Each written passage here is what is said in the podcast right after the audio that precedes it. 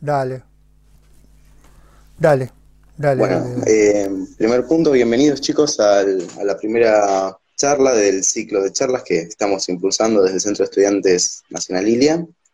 Bueno, eh, creo que ya me conocen, pero para los que no me conocen, me presento, soy Jan Quiroz, presidente.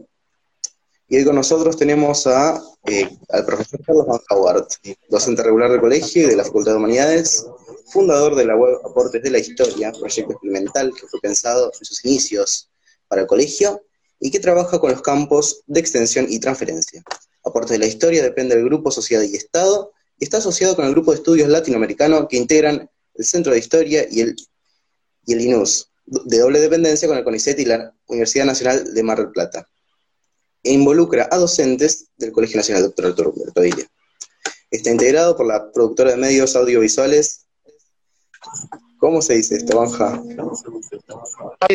VHD DAD. Bien.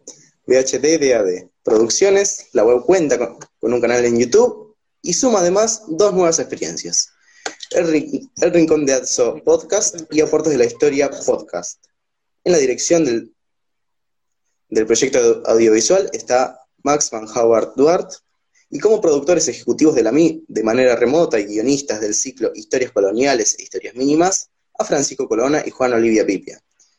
Bueno, Juan Oliva, ex, ex secretario nuestro del centro, así que ya lo conocemos bastante, estudiantes de la carrera de Historia y, y los tres nombrados son graduados del colegio. Este proyecto ya cuenta con 205 videos de factura propia, no sé si me faltó algo, Banja. Eh, lo primero que quiero decirte es que es un placer estar contigo. Eh, quiero agradecerte en nombre del Grupo Sociedad y Estado y el equipo de aportes de la historia, al CENI y a vos, eh, Ian, que sos el presidente, y a, la señorita Inda, que es la secretaria de prensa y difusión. también quiero agradecer este, al director y a los, a los productores este, que los tengo de manera remota, Francisco Colona y Juan Olivia Pipia. si me permitís una cosa, eh, me gustaría, y esto es muy importante para todos ustedes, chicos, para todos, para todos ustedes. Eh, el día domingo 17 de mayo a las 21 horas, eh, una colega, la doctora Adriana Álvarez de la Facultad de Humanidades, va a estar en vivo y pongan arroba Facultad de Ciencias Naturales IML. Ahí van a escuchar a una historiadora profesional con 30 años trabajando el tema de las enfermedades y la salud pública. Eh, les digo que lo van a disfrutar muchísimo. Así que por favor no se lo pierdan. Entonces, el domingo 17 de mayo a las 21 horas, arroba Facultad de Ciencias Naturales IML, eh, dengues y coronavirus, epidemias en el siglo XXI. Bueno, te dejo el pase a vos ahora. Bien, bien. Vamos con la primera pregunta, ¿no? Dale.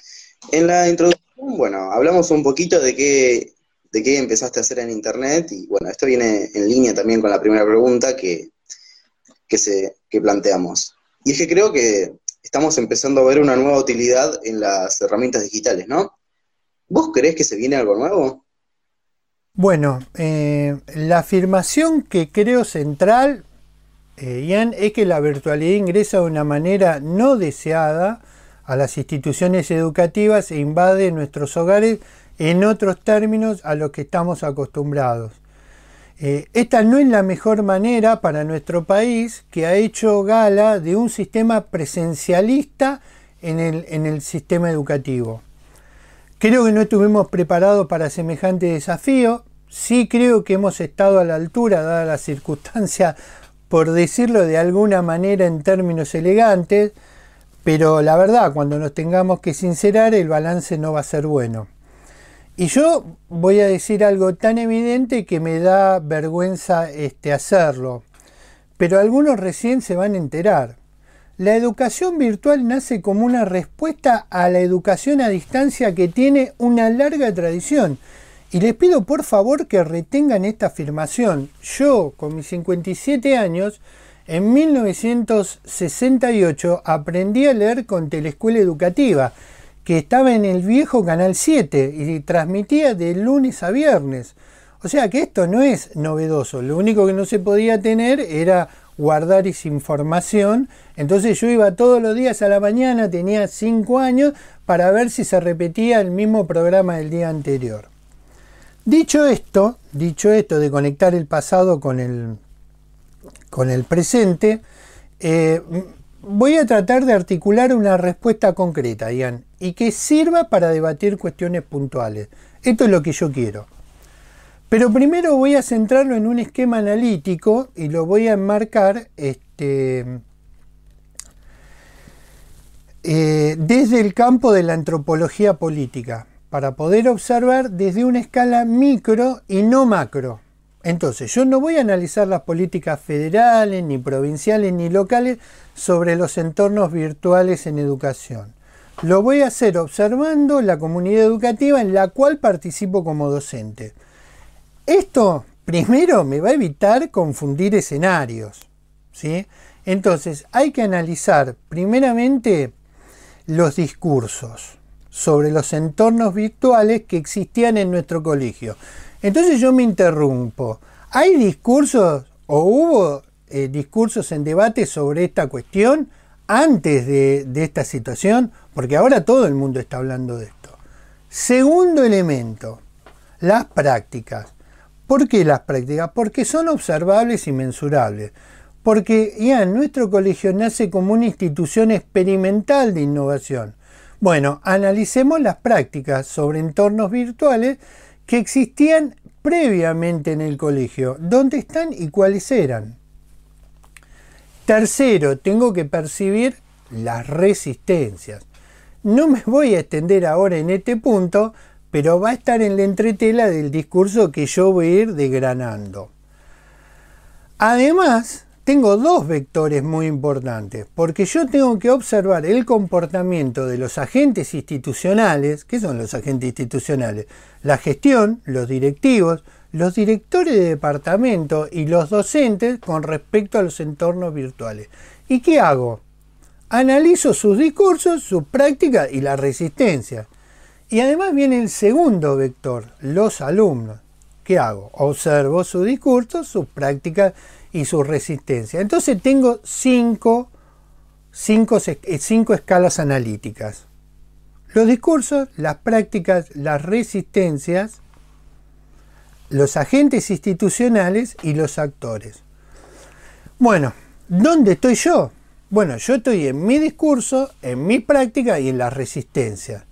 Entonces yo voy a analizar el caso de aporte de la historia como herramienta digital. Y si esta página está empezando a ver su utilidad, que es el núcleo central de tu pregunta. Pero ya tengo herramientas teóricas de análisis. Quiero decir que Aporte de la Historia nació como una web experimental y de aplicación en los cursos que yo tenía y lo que buscaba era sumar experiencias y generar contenidos para volcar a través de esta web. Y acá está el núcleo del problema central, porque una cosa es generar contenido para el aula y otra muy distinta, hacer contenido para la educación virtual. Y este es el cuello de botella que estamos observando todo, porque nadie imaginaba este en escenario. Nadie lo imaginaba. Además, aportes no copia link. Entonces, primeramente lo que hicimos fueron textos educativos propios.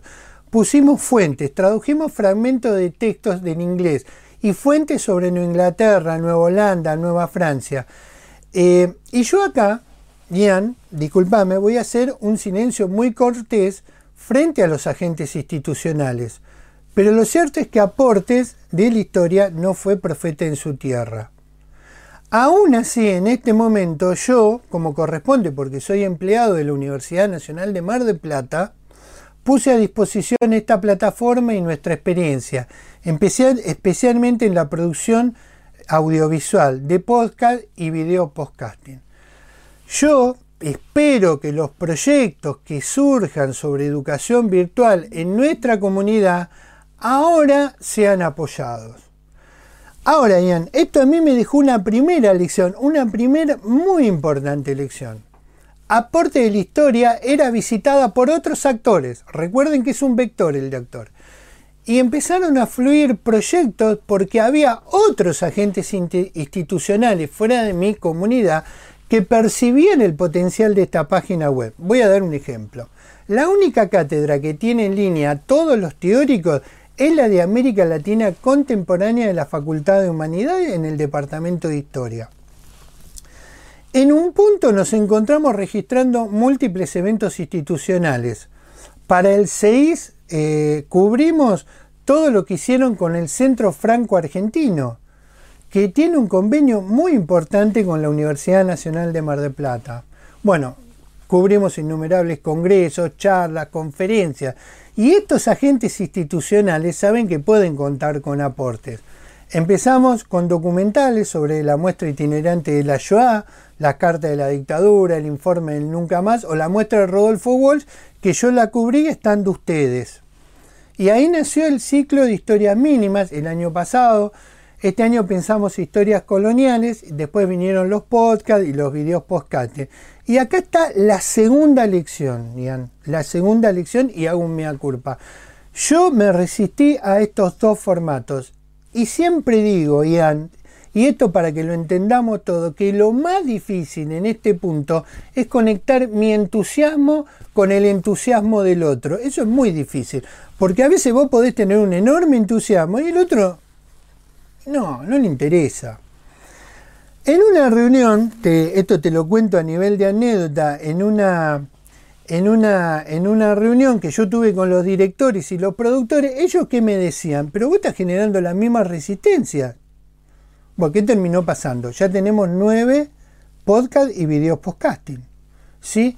Y para fin de año vamos a tener proyectados 20 micros educativos y en números, si vos lo querés, cuantitativo, hoy contamos con 50.000 visitas en estos últimos 12 meses en nuestro canal de YouTube, vos me podrás decir, bueno, hay gente que tiene 20 millones, hay gente que tiene 4 millones, hay gente que tiene 200 mil, eh, tiene 200 mil visitas. Sí, pero ¿sabes cuál era el tema, eh, Ian?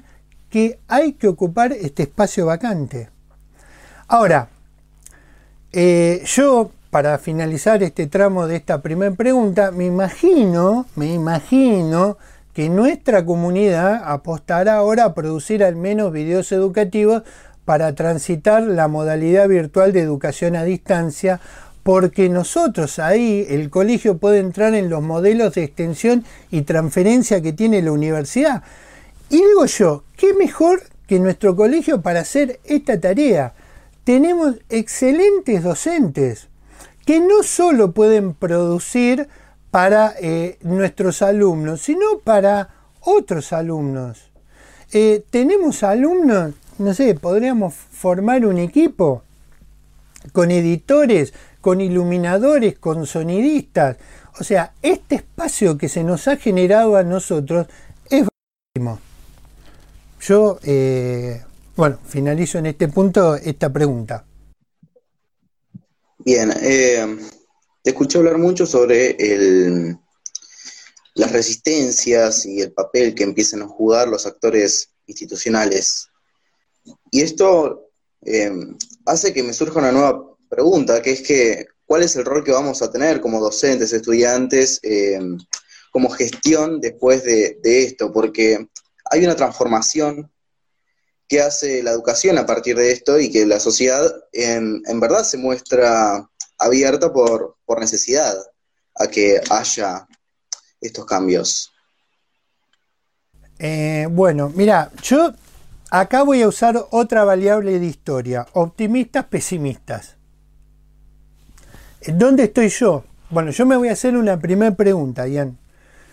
Y todos eh, tratemos de buscar la respuesta que creamos.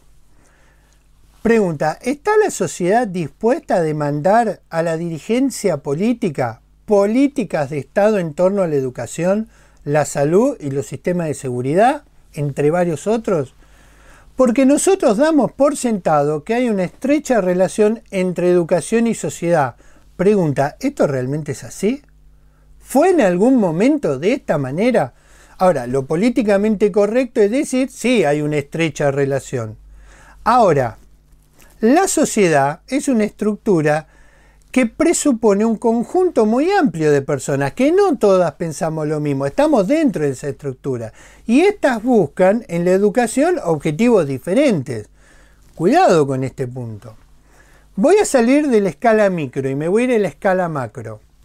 Los europeos entendieron tempranamente en la década de los 60 que la sociedad industrial estaba agotada y que la sociedad que ellos tenían que diseñar era una que produjera conocimiento. Lo que ahora vos, escuchás hablar como la sociedad del conocimiento. Y los procesos industriales serían mudados, ya sabemos dónde. Pero el PC chino ha hecho una enorme apuesta también a una sociedad del conocimiento. Esto que señalo no es ningún descubrimiento. ¿eh? Lo dijo Emmanuel Todd en un libro fantástico que se llama La invención de Europa. O sea, hace 40 años la Comunidad Económica Europea está apostando a estos procesos de generar una sociedad de conocimiento.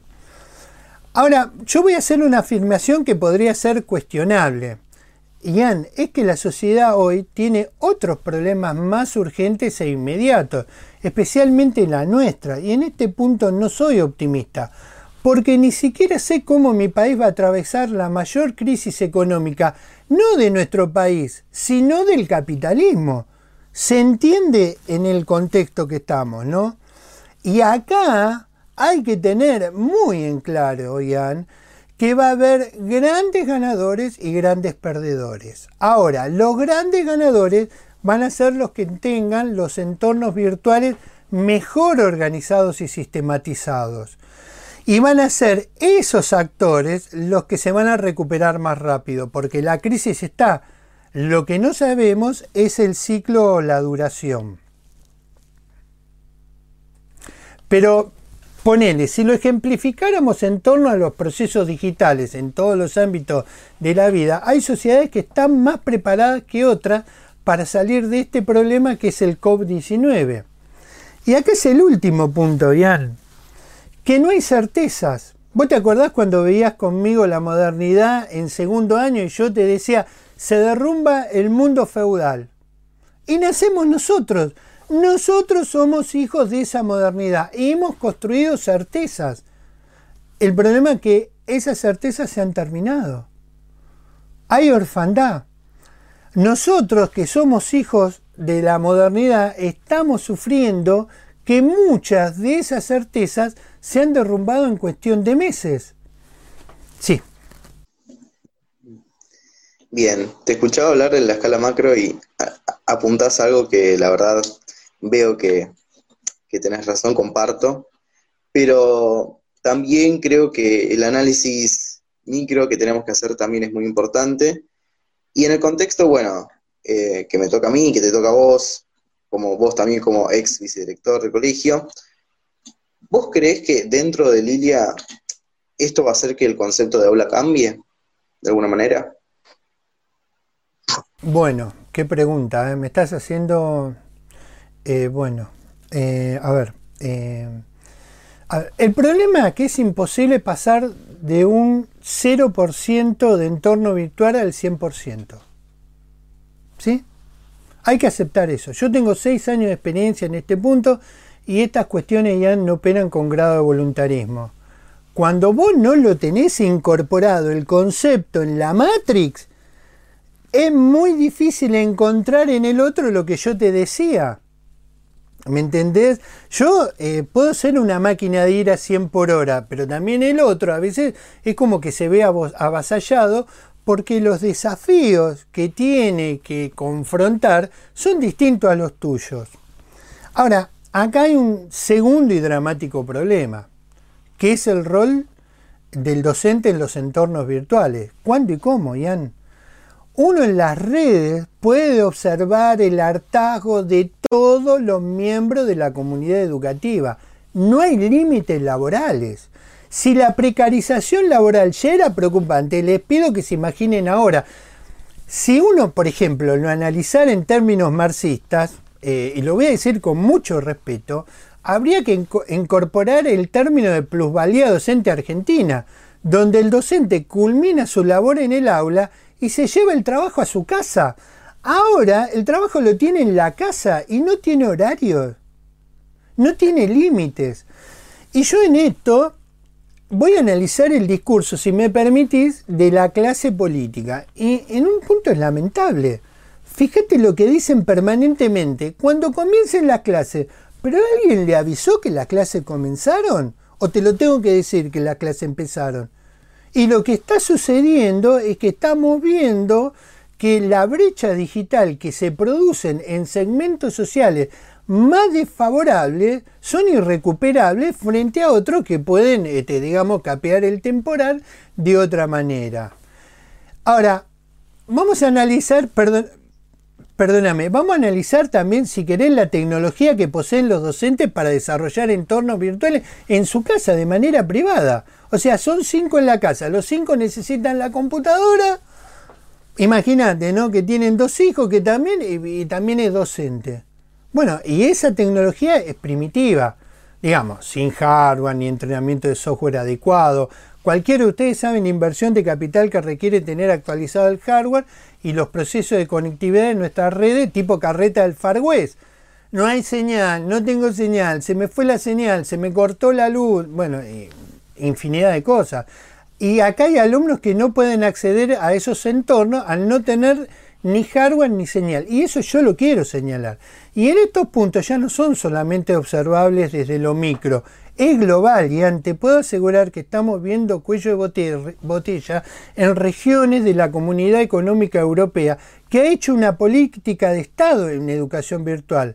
Pero para muchas familias europeas es muy difícil acceder a un ordenador. Imagínate acá, todas las regiones despobladas de Galicia están colapsando. ¿Sí? Y esto los gobiernos, vos los escuchás, lo están tomando en, en, cuenta. Es cierto que la respuesta del Estado allá es adecuada, efectiva, y acá no es ni adecuada ni efectiva, porque acá lo que no hay es Estado, lo que hay son empleados públicos, digamos, y funcionarios que pueden ser de primer nivel. Entonces, no, lo, no, lo que va a haber es... Eh, mira, lo que nosotros tenemos... Eh, a ver, miren, las urgencias y las demandas eh, no son buenas consejeras. yo lamento lo que está pasando en nuestras comunidades educativas. yo creo que estaba la posibilidad de pensar entornos virtuales de hace mucho tiempo para acumular experiencias en situaciones controladas de manera parcial pero con impulso y dinamismo. Y yo pensaba en el colegio. Te voy a dar un ejemplo. ¿Qué hubiera pasado si nosotros tuviéramos una web? Sí, el colegio. No te digo aporte de la historia. Entonces, en un día vos decidís, bueno, hoy vamos a hacer una experiencia. Los 700 alumnos entran a determinada hora con distintos dispositivos y van a la sala 1, 2, 3, 4, 5. Entonces vos le das un cuestionario. ¿Pudiste entrar? No. ¿Por qué no pudiste entrar? Por esto, por lo otro, por lo otro, por lo otro. Entonces, vos qué es lo que tenías? Tenías una experiencia de cuellos de botella. Bueno, eso no sucedió porque nadie pensaba pasar a entornos del 100% de educación virtual. Pero bueno, yo lo dije al principio, la educación virtual nace como una idea de educación a distancia, pero en un sistema presencialista, ¿quién se imaginaba que la educación a distancia, que está pensada para el mundo rural, este, no para el mundo urbano, este, se usara en el mundo urbano? Eh, yo, mira, yo creo que hay, porque en esto vamos a hacer una gran tarea, hay una gran tarea, y yo eh, creo, mira, sinceramente, eh, como un orden de batalla, mirá, digo, es que hay que desafiar formas y procesos y que no quieren ser cuestionados, que no quieren ser interpelados en sus prácticas y las resistencias que generan. Este es el momento. ¿Y sabes por qué, Ian?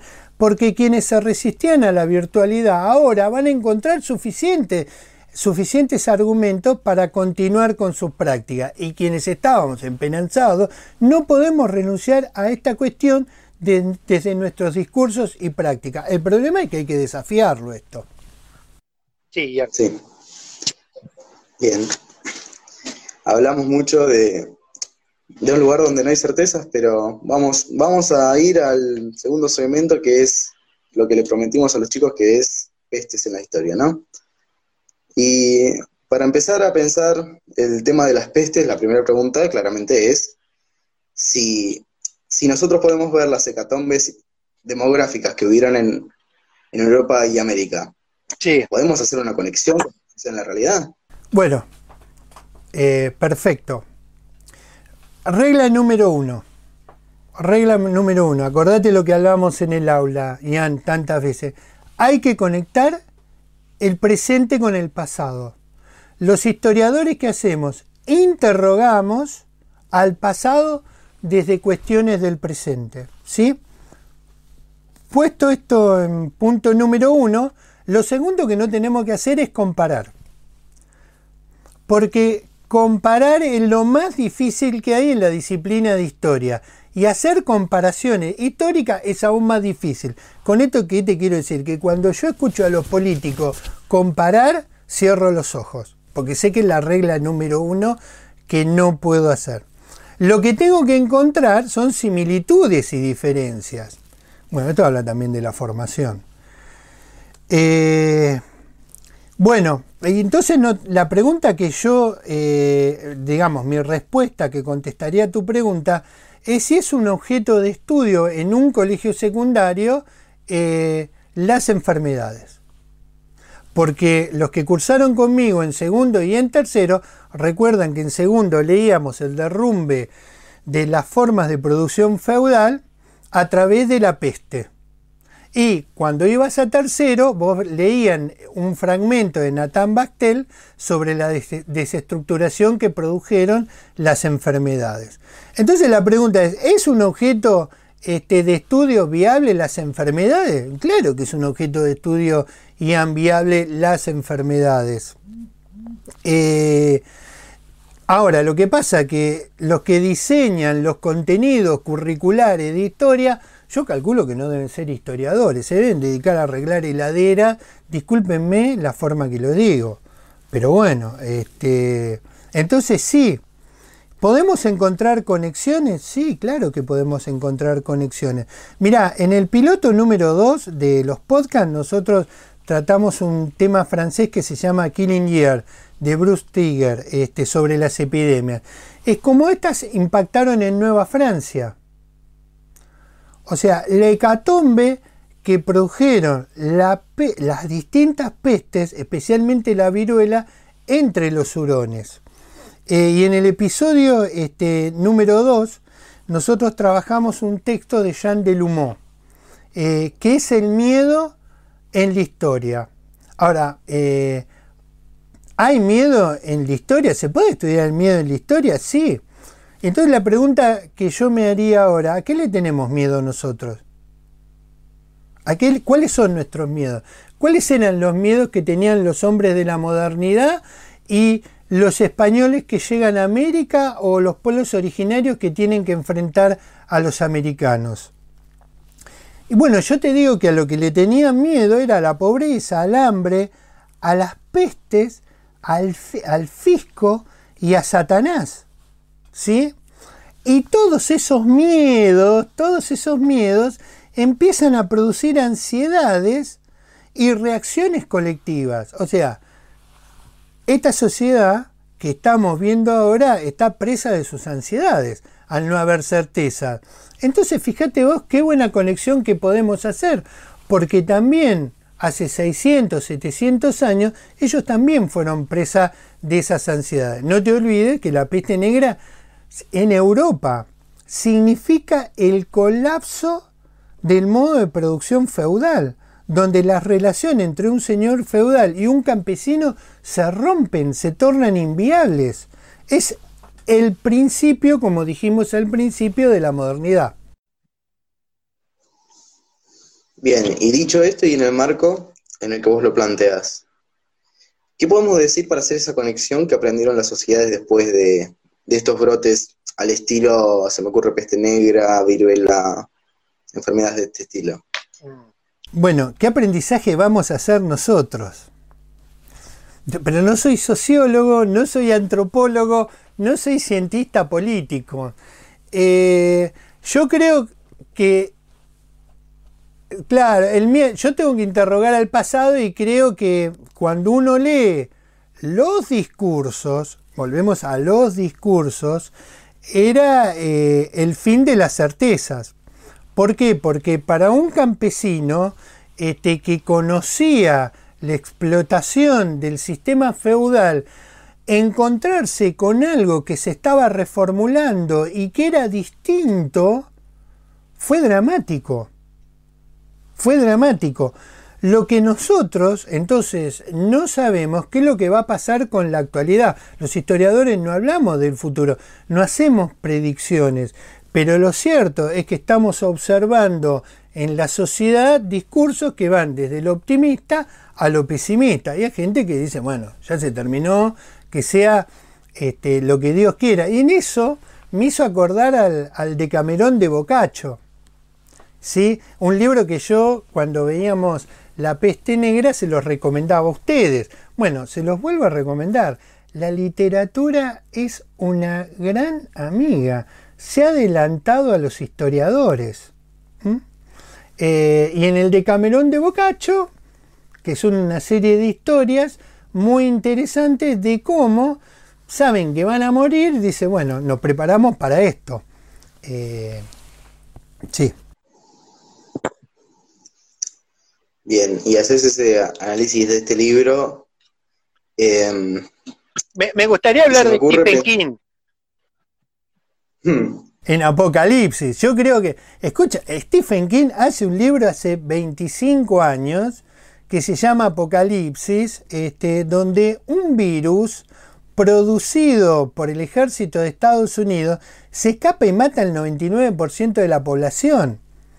Y a ello me di cuenta que este tipo, porque obviamente Stephen King es antropólogo, este, escribe de cosas que a nosotros nos pueden causar gracia, este, pero ahora ese libro está en boca de todo el mundo, porque casi es un preanuncio. De que tenemos que... sí. Y ahora que vos decís esto, se me ocurre, ¿no? Pensando esta pandemia también como un punto de inflexión, como lo fueron las, las otras pestes durante la historia, entendiendo que marcan nuevas políticas sanitarias, nuevas, eh, nuevos mitos, leyendas en las sociedades. ¿Vos decís que nos vamos a acordar del coronavirus en 100 años? Sí. ¿Vos decís que en verdad representa un punto de inflexión o es una premisa que es cerrada? Yo creo que primero, lo primero que hay que prestar atención a lo que están diciendo los economistas.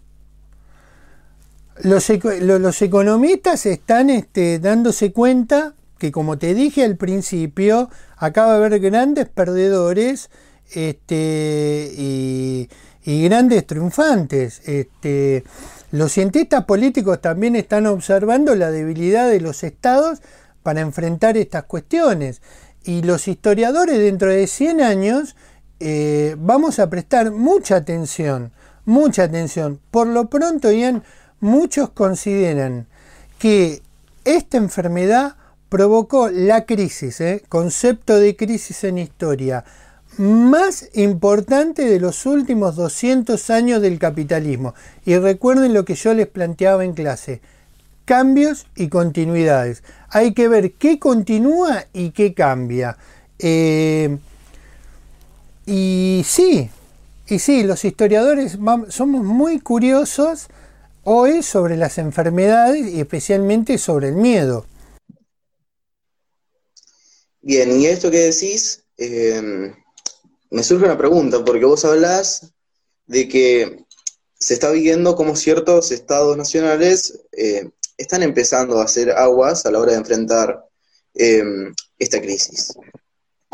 Y, yo pienso, ¿no? ¿Va a haber una vuelta al estado de bienestar? ¿O va a revivir por unos meses y después vamos a volver al, al status quo del capitalismo financiero? Eh, el estado de bienestar. Bueno, eh, el capitalismo, mira, eh, se reinventa permanentemente. Vos hablas de estado de bienestar. En 1930, eh, la certeza de una economía eh, basada en la división internacional del trabajo se derrumba. O sea, los productores de materia prima ven que no pueden vender su producción y aparte el precio de esa producción cae a niveles nunca pensados. ¿sí? O sea, eh, no pueden vender Argentina el trigo, la cebada y la centena y lo que puede, como el ganado, y lo que, y lo que le pagan es nada. Es nada. Eh, esa crisis fue demoledora, que es la famosa crisis de Wall Street. Eh, y eso les dejó muchas lecciones al Estado. Y yo te diría, te diría que los... Yo no sé si se va a volver a un estado de bienestar, eh, porque vos estás observando todos los días que los economistas más liberales están pidiendo que, no quieren que el Estado intervenga en el mercado. ¿eh? Acordate lo que hablábamos en segundo año. Los economistas más ortodoxos liberales dicen el mercado, el mercado, el Estado no puede intervenir en el mercado. Y hoy lo que te están diciendo al Estado es por favor salven el aparato productivo, eh, te paguenle los sueldos a las empresas. Eh, eso era, eso era inimaginable. Em, si por estado de bienestar entendemos toda la doctrina este, keynesiana que aplica Roosevelt, em, creo que va a haber matices. Creo que va a haber muchos matices. Eh, no sé cuáles van a ser.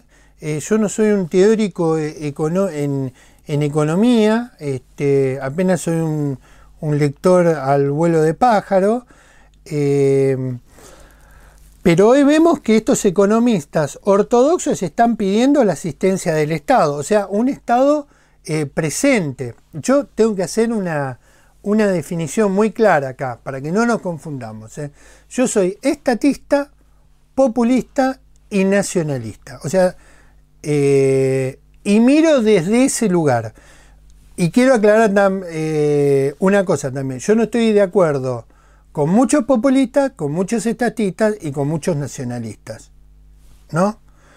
Eh, porque hoy se habla mucho de populismo, se habla mucho de estatismo y se habla mucho de nacionalismo y bueno, hay variables muy puntuales.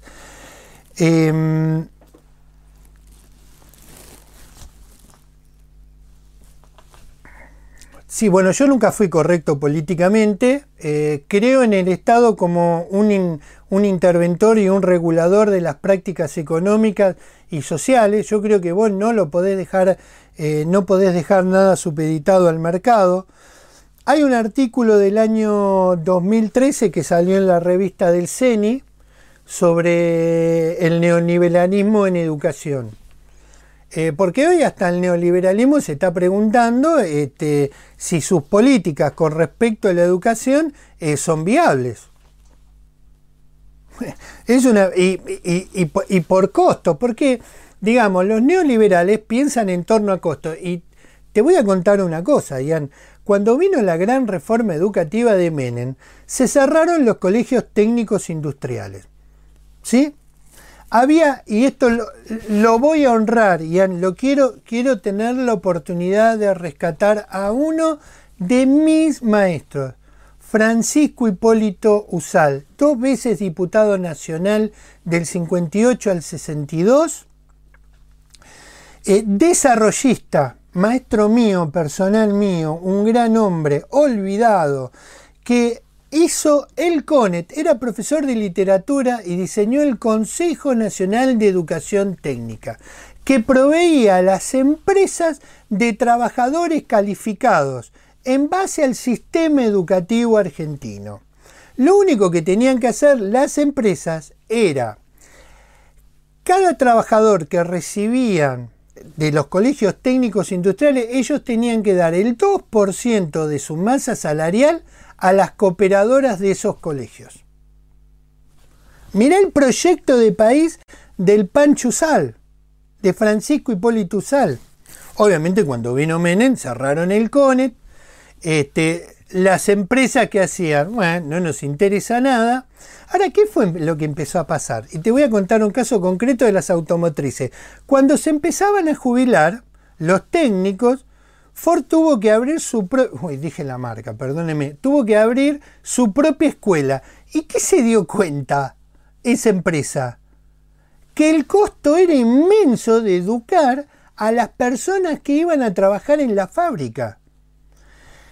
Yo lo escuché, yo lo escuché, te, digo, en, bueno, eh, con, compañeros trabajadores en una de las jornadas del GEMU que se hizo acá en Mar del Plata, cuando este, muchos sindicalistas reprochaban este, esta cuestión. O sea, ustedes no quieren pagar el servicio educativo, reciben trabajadores que los forma el Estado. Bueno, pero fíjate qué proyecto de país había. Sí, hablando un poco también de proyecto de país y de la ortodoxia que vos mencionabas, y, bueno, también de los empleos ganados, perdidos, educados, se me ocurre pensar también que también desde una perspectiva más histórica, viendo aquellos que, se mantenían firmes en, en su teoría, y bueno, viendo el contexto en el que está Estados Unidos actualmente, con 22 millones de nuevos desempleados, una caída inédita del precio del petróleo y un gobierno que no, que no puede frenar la crisis inminente o no quiere por esta ortodoxia. Se me ocurre pensar si estamos viendo el fin de Estados Unidos como la gran potencia. Eh, bueno, bueno. Em, bueno, que, eh, eh, a ver, em, la otra potencia que está emergiendo es que nosotros estamos observando es China, pero la gran superpotencia es este, Rusia y la otra gran superpotencia es la India. Eh, hay que ver las resistencias que va a generar Estados Unidos de ser este, la cabeza de lanza del capitalismo. Eh, eh, es, muy, es muy difícil porque yo me hago una pregunta. Nosotros estamos hablando de la crisis de, de, este, de, Estados Unidos y yo me pregunto, ¿y China este, cómo va a salir de esta situación? Eh, ¿Rusia cómo va a salir de esta situación? ¿La India cómo va a salir de esta situación? nosotros sí sabemos, Ian, este, lo que está sucediendo en Estados Unidos. Lo que no tenemos en claro es lo que está sucediendo en China. Este, yo no sé la pérdida de puestos de trabajo de, China. No sé, no, lo puedo, ni siquiera la recuperación de China, si la puedo pensar, porque vos no te olvides, eh, Ian, este, que China ha perdido sus mercados.